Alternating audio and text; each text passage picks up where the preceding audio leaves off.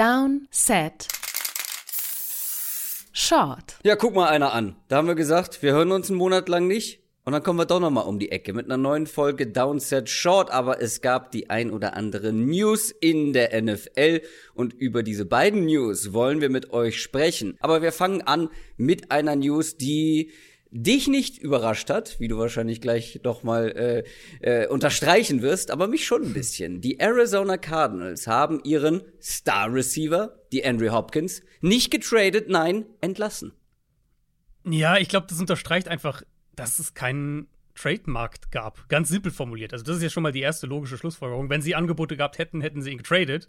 Ja. Ähm, ich meine, vielleicht gab es ja irgendwie mal so lose Angebote oder zumindest ernsthafteres Interesse rund um den Draft. Das vermute ich zumindest, dass es da die Gespräche intensiver wurden. Und kann natürlich sein, dass da irgendwie ein Angebot rüberkam, was Arizona gesagt hat: Boah, nee, das ist uns zu wenig. In dem Fall hätten sie sich natürlich verzockt. Ganz klar, aber Albert Breer hat vor ein paar Tagen auch berichtet von, äh, ich glaube, wo ist der denn unter anderem? Sports Illustrated ist der, glaube ich, unter anderem. Kennen wahrscheinlich auch viele von euch als NFL-Insider, dass die Chiefs und die Bills die einzigen beiden Teams waren, die ernsthafte Trade-Gespräche geführt haben mit Arizona in beiden Fällen aber der Vertrag ein Problem war von DeAndre Hopkins. Also es dementsprechend zu gar keinem Angebot kam, wenn man das dann in der Richtung deutet, was ja dann eher in die Richtung eben gehen würde, dass Teams vielleicht genau darauf, also auf die Entlassung, gewartet haben, weil sie wussten, Arizona wird wahrscheinlich nicht mit Hopkins in die Saison gehen, zumindest nicht auf dem Vertrag. Und dass sie ihn eben entlassen würden an irgendeinem Punkt. Zumal dann eben noch, und das scheint wirklich auch ein, ein Einschnitt ähm, gewesen zu sein, der Vertrag von Odell Beckham in Baltimore kam. Was mhm. wohl die Gespräche zwischen Arizona und Kansas City Buffalo komplett auf Eis gelegt hat. Das haben sowohl Bria als auch Tom Pelissero vom NFL Network ähm, berichtet, weil Hopkins natürlich gesagt hat: Moment mal, Odell Beckham kriegt 15 Millionen, nachdem er die Saison ausgesetzt hat. Warum soll ich dann irgendwie hier einem umstrukturierten Vertrag weniger Geld, was auch immer, zustimmen? Also, nach allem, was man hier sagen kann, zum einen, es gab einfach keinen Trademarkt für die Andrew Hopkins mit diesem Vertrag. Ähm, und er ist natürlich immer noch ein Spieler, der sehr, sehr gut ist, aber es ist ein Spieler, der jetzt mehrere Verletzungen hatte, der sechs Spiele wegen PEDs suspendiert war, der in ein paar Tagen 31 Jahre alt wird.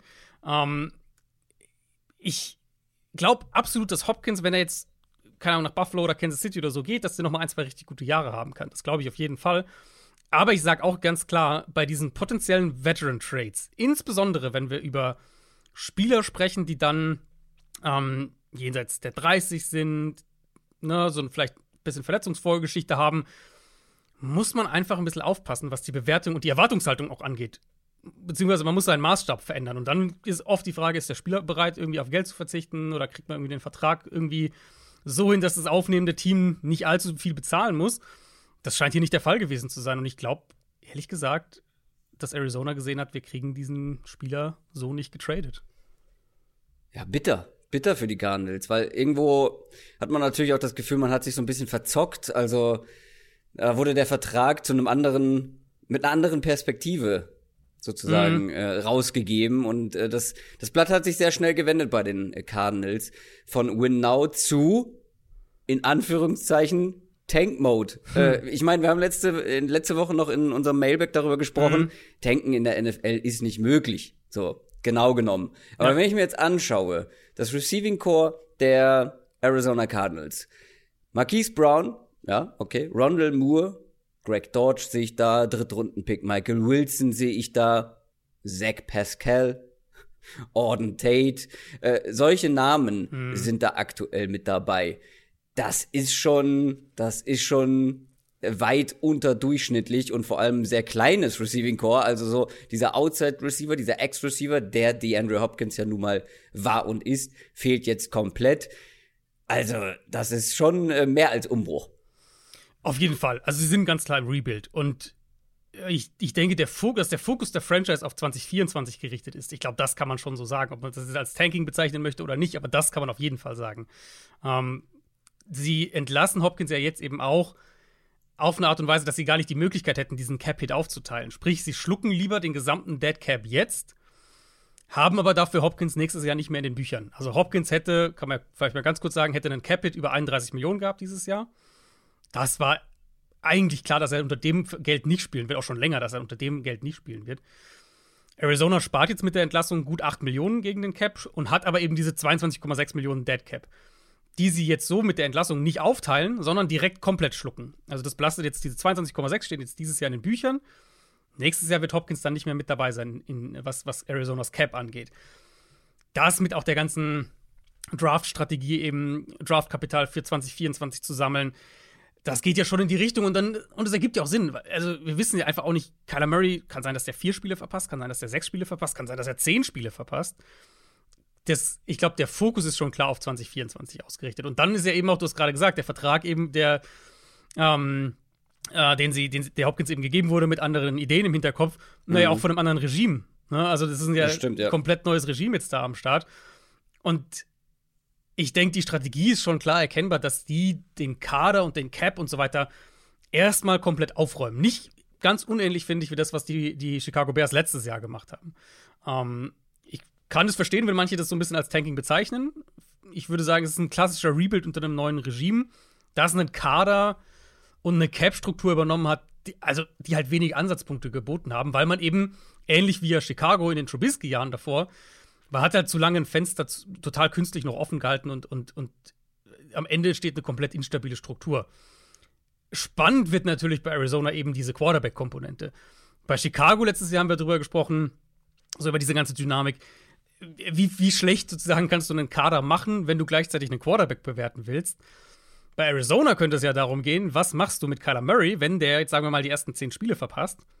Arizona steht irgendwie 1 und 9 oder sowas, ist auf Kurs Nummer 1 Pick, ähm, spielt Kyler Murray hm. dann? Ist er ein Trade-Kandidat? Ist man so von ihm überzeugt, dass man sagt, ey, dieses Jahr, wir brauchen dich jetzt nicht mehr, dieses Jahr kurier dich komplett aus. Falls wir den Nummer 1-Pick bekommen, dann traden wir den. Das wird noch, glaube ich, eine richtig spannende Dynamik, weil du hast ja ne, die kuriose Situation, dass ein potenzieller Franchise-Quarterback, der einen Franchise-Quarterback-Vertrag ja auch hat, da ist, aber eben nicht eingreifen kann für, ich denke, mindestens, also ich vermute mindestens die ersten sechs Spiele. Und gleichzeitig eben der gesamte, die gesamte Strategie ist auf Rebuild ausgerichtet. Gut, die Calamari Storyline ist natürlich noch in weiter, weiter Ferne. Was jetzt ja. ganz akut ist, ist, wo geht die Andrea Hopkins hin? Ich meine, ja, er ist vielleicht nicht mehr der ultra dominante Number mhm. One Receiver, der er mal war. Aber er war immer noch gut, wenn er auf dem Feld stand. Und mhm. äh, viele Teams sind auf der Suche nach eben diesem in Anführungszeichen klassischen Ex-Receiver. Du hast jetzt vorhin schon ein paar Teams genannt. Was glaubst du, welches Team da der größte Favorit ist?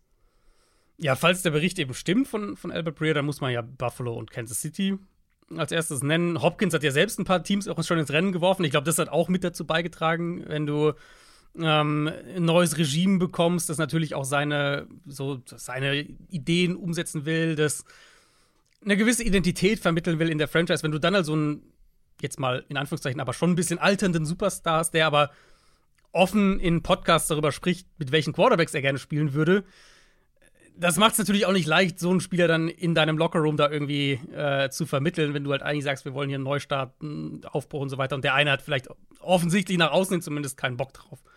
Aber er hat gesagt, er würde gerne mit Josh Allen, mit Patrick Mahomes spielen, Jalen Hurts, Lamar Jackson, Justin Herbert. Das waren so die die ja. Namen, die er mal reingeworfen hat. Würde ich auch am liebsten. ja. Er hat auch gesagt in dem Podcast, dass er für ein Team mit äh, stabilem Management und einer starken Defense spielen möchte. Also mhm. schon so die Richtung. Kansas ne? City schon mal raus? Nein. Spaß. Nein. Mal schauen, ja, mal schauen. Ich, ich, hätte jetzt eher gesagt, die Charters vielleicht raus, aber gut. Ähm, die habe ich gar nicht mit in Betracht gezogen, aber klar, Justin Herbert war auch mit dabei, stimmt. Ja, und dann gibt's aber, aber die, hol, äh, die holen den nicht. Die holen den nicht. Ja, also, glaube ich auch. Die habe ich für mich schon ausgeschlossen, weil ja. also gerade wenn ein Team Outside nicht unbedingt Bedarf mhm. hat, dann sind es schon eher die Chargers, die halt Mike Williams haben und jetzt gerade auch noch einen gedraftet hat, der zumindest was die Statur ja. angeht in Frage dafür kommt. Ja, ja, ja, denke ich auch. Ähm, also du hast auf der einen Seite ja dieser, diese, was ja, was Hopkins ja auch so ein bisschen nach außen trägt, hier, er will halt einen Titel gewinnen, ne, was ja auch völlig logisch ist an dem Punkt der Karriere. Aber es gibt eben auch die Berichte, dass der jetzt keinen günstigen Vertrag unterschreiben wird oder sowas. Und hier kommt wieder diese Dynamik ins Spiel. Ich denke eben wirklich, dass der Odell Beckham-Vertrag hier ein Treiber schon jetzt war. Vielleicht wäre er, wenn, wenn Beckham nicht passiert wäre, wäre er vielleicht schon bei den Chiefs. Vielleicht hätte es dann einen Trade gegeben. Und jetzt auch ein Treiber bleiben wird. nochmal als Reminder: Odell Beckham hat für ein Jahr 15 Millionen Base Salary unterschrieben. 3 Millionen mit äh, in Bonuszahlungen noch möglich zusätzlich. Ich glaube nicht, dass Hopkins bereit ist, unter diesen 15 bis, bis 18 Millionen zu unterschreiben. Und dann ist natürlich die Frage, wer macht das? Die Browns werden jetzt auch gehandelt. Da gibt es logischerweise mit Deshaun Watson ähm, die, die Connection. Die beiden waren ja lange in Houston zusammen. Aber da frage ich mich dann schon, ob so ein Team jetzt wie Kansas City, die jetzt ja gerade die Receiver-Position doch von der Herangehensweise ja deutlich anders managen, die letzten Jahre, ob die dann jetzt bereit sind, die Andre Hopkins, keine Ahnung, 16 Millionen oder sowas zu geben.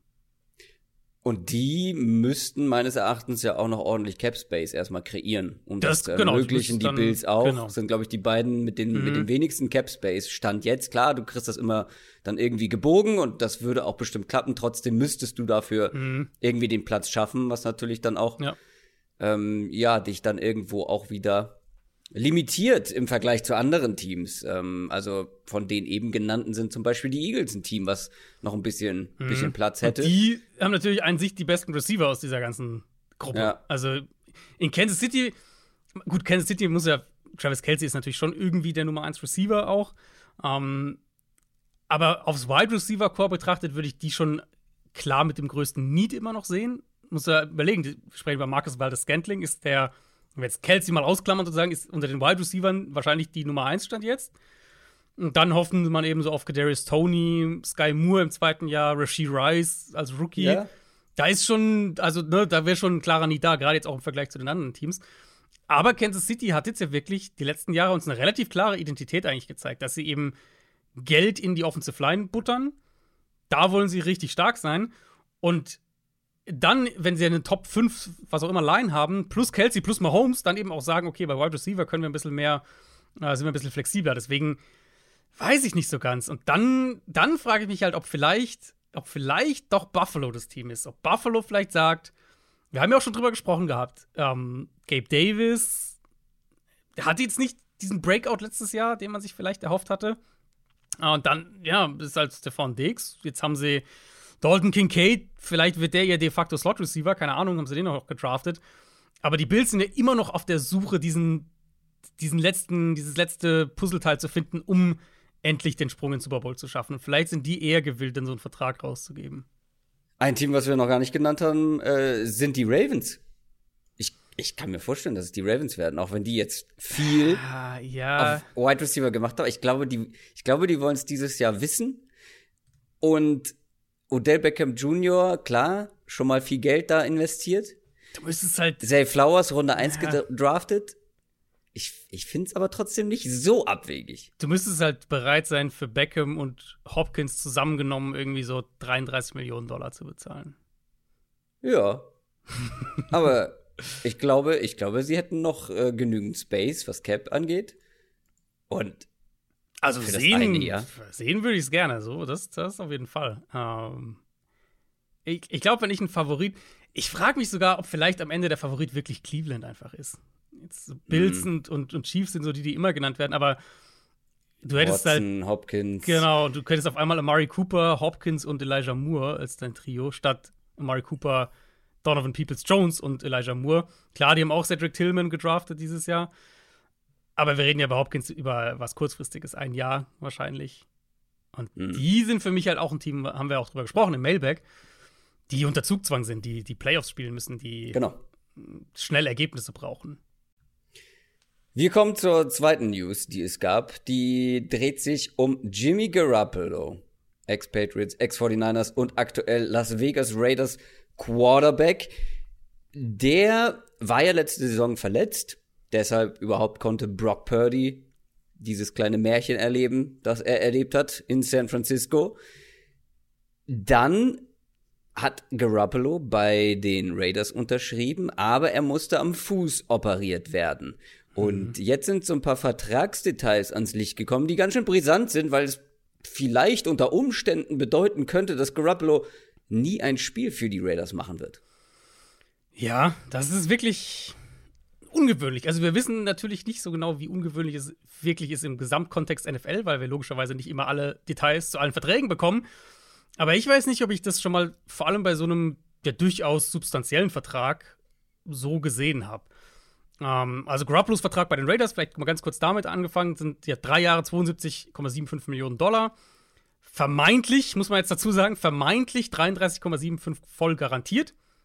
Ähm, und da würde noch mehr Garantien dazukommen über die Jahre, wenn er nächstes Jahr noch im Kader steht am dritten Tag des Liga-Jahres. Was jetzt eben rauskam durch Recherchen von Pro Football Talk, ist, dass dieser Vertrag eine sehr signifikante Klausel hat. Und das war ja, wenn ihr euch zurückerinnert, das war ja so ein klein wenig kurios bei Jimmy Garoppolo's Vorstellung bei den Raiders, die plötzlich ganz kurzfristig verschoben wurde. Ähm, also sie war schon angesetzt, Reporter auch schon vor Ort und so weiter, und auf einmal hieß es ja, nee, heute doch nicht, und dann war es, glaube ich, einen Tag später. Und alle sich so ein bisschen gefragt haben, was ist da los? Ähm, was, was war da das Problem? Wurde natürlich Garoppolo auch gefragt, hat sich da äh, dementsprechend aber auch bedeckt gehalten. Er kam raus, der Vertrag war noch nicht finalisiert. Das kann natürlich auch viele Gründe haben. Ähm, jetzt wissen wir aber warum. Also, laut diesem Bericht hat Garoppolo den Medizincheck damals nicht bestanden bei den Raiders. Aufgrund seiner Fußverletzung eben, die er, wie du gesagt hast, bei den Niners erlitten hatte. Die Raiders haben daraufhin den Vertrag umstrukturiert. Sie haben den Signing-Bonus in den Base Salary, ins Base Salary umgewandelt. Also er hat jetzt keinen Signing-Bonus mehr im Vertrag, der ja über mehrere Jahre normalerweise aufgeteilt wird. Stattdessen für die kommende Saison Basisgehalt über 22,5 Millionen Dollar. Also sie haben quasi den gesamten Signing-Bonus dann ins Basisgehalt für die kommende Saison dazu gepackt und eine Klausel in den Vertrag eingefügt, die zum einen, also mal ganz grob zusammengefasst, zum einen die Ärzte und die Raiders und die NFL von allen medizinischen Schuld sozusagen freispricht, falls die, diese Fußverletzung wieder schlimmer wird.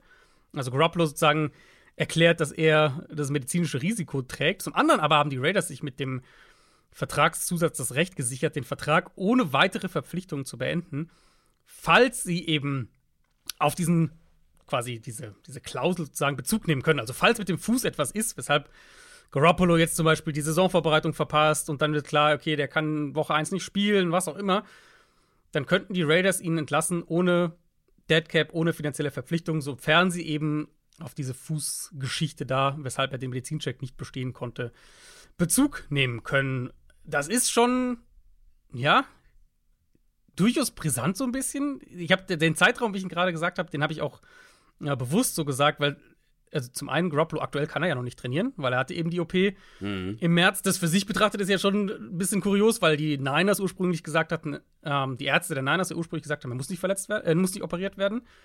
Das heißt es ja, ja zwei Monate ähm, äh, hier äh, Reha und dann gab es ja sogar diese Berichte, ja, wenn die Niners ins Super Bowl kommen, könnte er vielleicht wieder spielen, vielleicht auch nicht, aber das könnte vielleicht klappen. Und dann erst nach der Saison eben klar wurde, er muss doch ähm, operiert werden. Und zum anderen geht aus dem Bericht auch hervor, dass diese Klausel gestrichen wird, sollte Garoppolo zu irgendeinem Zeitpunkt jetzt einen Medizincheck bestehen oder eben aktiv für mindestens ein Regular-Season-Spiel sein, ohne dass die Verletzung da wieder aufbricht, quasi. Also ist eine kuriose Klausel, aber die, die, Raiders könnten eben sagen, wenn jetzt zum Beispiel diese, die Reha von der OP nicht glatt verläuft, wenn irgendwas mit, mit dem Fuß ist, wenn er sich da nochmal verletzt oder sowas, dann könnten sie diesen Vertrag beenden. Vorzeitig.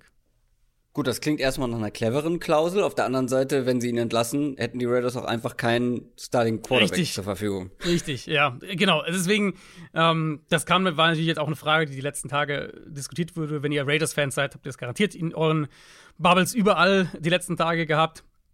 Ähm, man muss natürlich dieses Szenario, was du ganz am Anfang gesagt hast, Garoppolo, vielleicht er, wird er nie ein Spiel spielen für die Raiders. Man muss es natürlich ein bisschen im Hinterkopf haben mit dieser Klausel jetzt ich rechne stand jetzt nicht damit, dass es so weit kommt. Es sei denn eben Das ist eine Absicherung. Genau. Aber das ist ja nicht, also genau.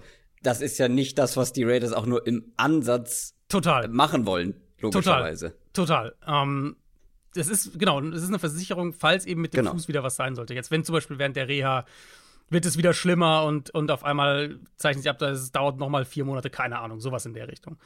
Ähm, muss ja überlegen, einfach hätten die Raiders diese Klausel eingebaut mit der Absicht, Garoppolo zu entlassen, dann hätten sie, denke ich, auch andere Quarterback-Vorkehrungen getroffen, weil, ja, ja du hast ja gerade gesagt, wer soll dann da spielen? Oder sie hätten Garoppolo alternativ überhaupt keinen Vertrag angeboten. Ähm, ich denke, wenn mit der Reha alles glatt geht, das klingt so, dann wäre er irgendwann im Laufe des Julis wieder, wieder fit soweit, dann wird er auch im Camp auf dem Platz stehen und diese Klausel wird keine Rolle spielen. Aber sie könnte natürlich ein Druckmittel auch irgendwo sein, falls nicht alles glatt läuft bei Garoppolo dass die Raiders ihm jetzt sogar in einem anderen Szenario vielleicht hm, die Pistole auf die Brust setzen und ihm einen ganz neuen Vertrag einfach vorsetzen. Und dann ist es plötzlich irgendwie ein Jahr 20 Millionen und fertig oder sowas. Also auch das ist jetzt ja durchaus denkbar ähm, als Alternative quasi, statt ihn einfach zu entlassen. Für den Moment gehe ich weiter da ganz klar davon aus, dass Garoppolo der, der Week One Starting Quarterback sein wird. Sie haben Viertrunden-Pick investiert. Richtig. In die vierjährigen Draft in Aiden O'Connell. Richtig. Also, das ist die Absicherung. zusammen mit Brian Hoyer. Ja. Ähm, jetzt kann man sich natürlich fragen, warum hat Garoppolo das überhaupt unterschrieben? Ja. Ich, es sind zwei Punkte für mich. Also, man muss ja das Timing auch hier bedenken, als das passiert ist. Da hatten andere Teams ihre Quarterback-Spots entweder schon besetzt oder hatten eine andere Strategie oder anderweitig irgendwie auf dem Quarterback-Markt agiert, Draft-Trade, was auch immer. Sprich, wahrscheinlich gab es für ihn auch nicht viele Alternativen, wo wir jetzt sagt, ein anderes Team bietet Garoppolo einen vergleichbaren Deal und einen klaren Startplatz, weil das hat er ja bei den Raiders. Wenn er fit ist, ist er ja der klare Starting Quarterback bei den Raiders. Und dann musste Garoppolo ja außerdem davon ausgehen, dass jedes andere Team die Verletzung genauso geflaggt hätte, wie es jetzt die Raiders geflaggt haben. Ja. Was wahrscheinlich noch mehr dazu geführt hätte, hätte, dass er keinen lukrativen Vertrag bekommt. Also für Garoppolo war das wahrscheinlich natürlich vom Timing super blöd und der wird sicher auch nicht gerade dankbar dafür sein, dass er diese OP nicht viel früher äh, gemacht hat. Mhm. Ähm, aber im Endeffekt war es eben ein Quarterback mit einer Verletzungsvorgeschichte, der aktuell keinen Medizincheck bestehen kann, der immer noch einen Vertrag über, hab's ja, hab's ja am Anfang gesagt, über drei Jahre 72 Millionen Dollar da vorliegen hatte. Dass er bereit war, diesen Vertrag zu unterschreiben, ist für mich mehr noch ein Zeichen eben dahin, dass er sich relativ sicher war, Ja. dass er nirgendwo was Besseres kriegt. Ja, und ähm, jetzt gehen wir mal vom äh, Worst Case für die Raiders aus. Ähm, Garoppolo erholt sich eben nicht so wie geplant. Er kann nicht spielen, beziehungsweise wird dann entlassen. Dann sind die Raiders so ein bisschen lost auf jeden Fall in dieser Division. Ohne Quarterback so richtig. Aber Mhm. eigentlich dann doch irgendwo mit einem Roster, mit dem du zumindest nicht im Rebuild steckst. Was machen wir dann in Las Hm. Vegas? Ja, das wäre dann so der Spot, wo, also das wäre ja was, was wahrscheinlich, weiß nicht, Juli, August passieren würde.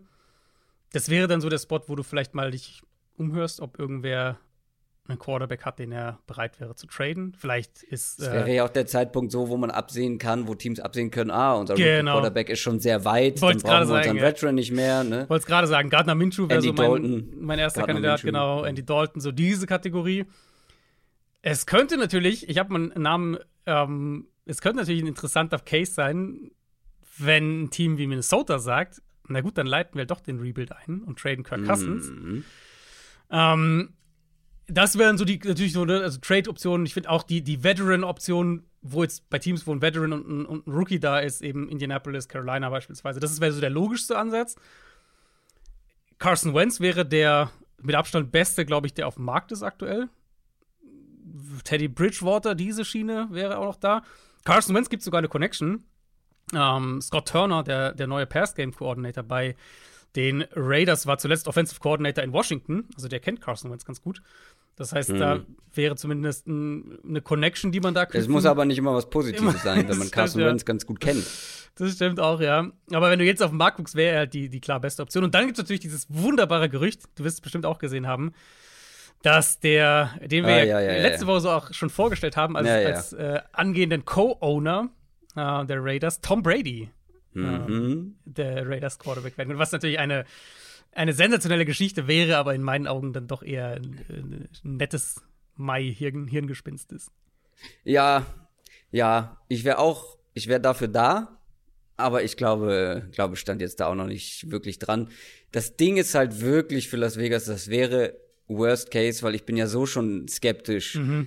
Was die Performance der Raiders angeht in dieser Ja. Division.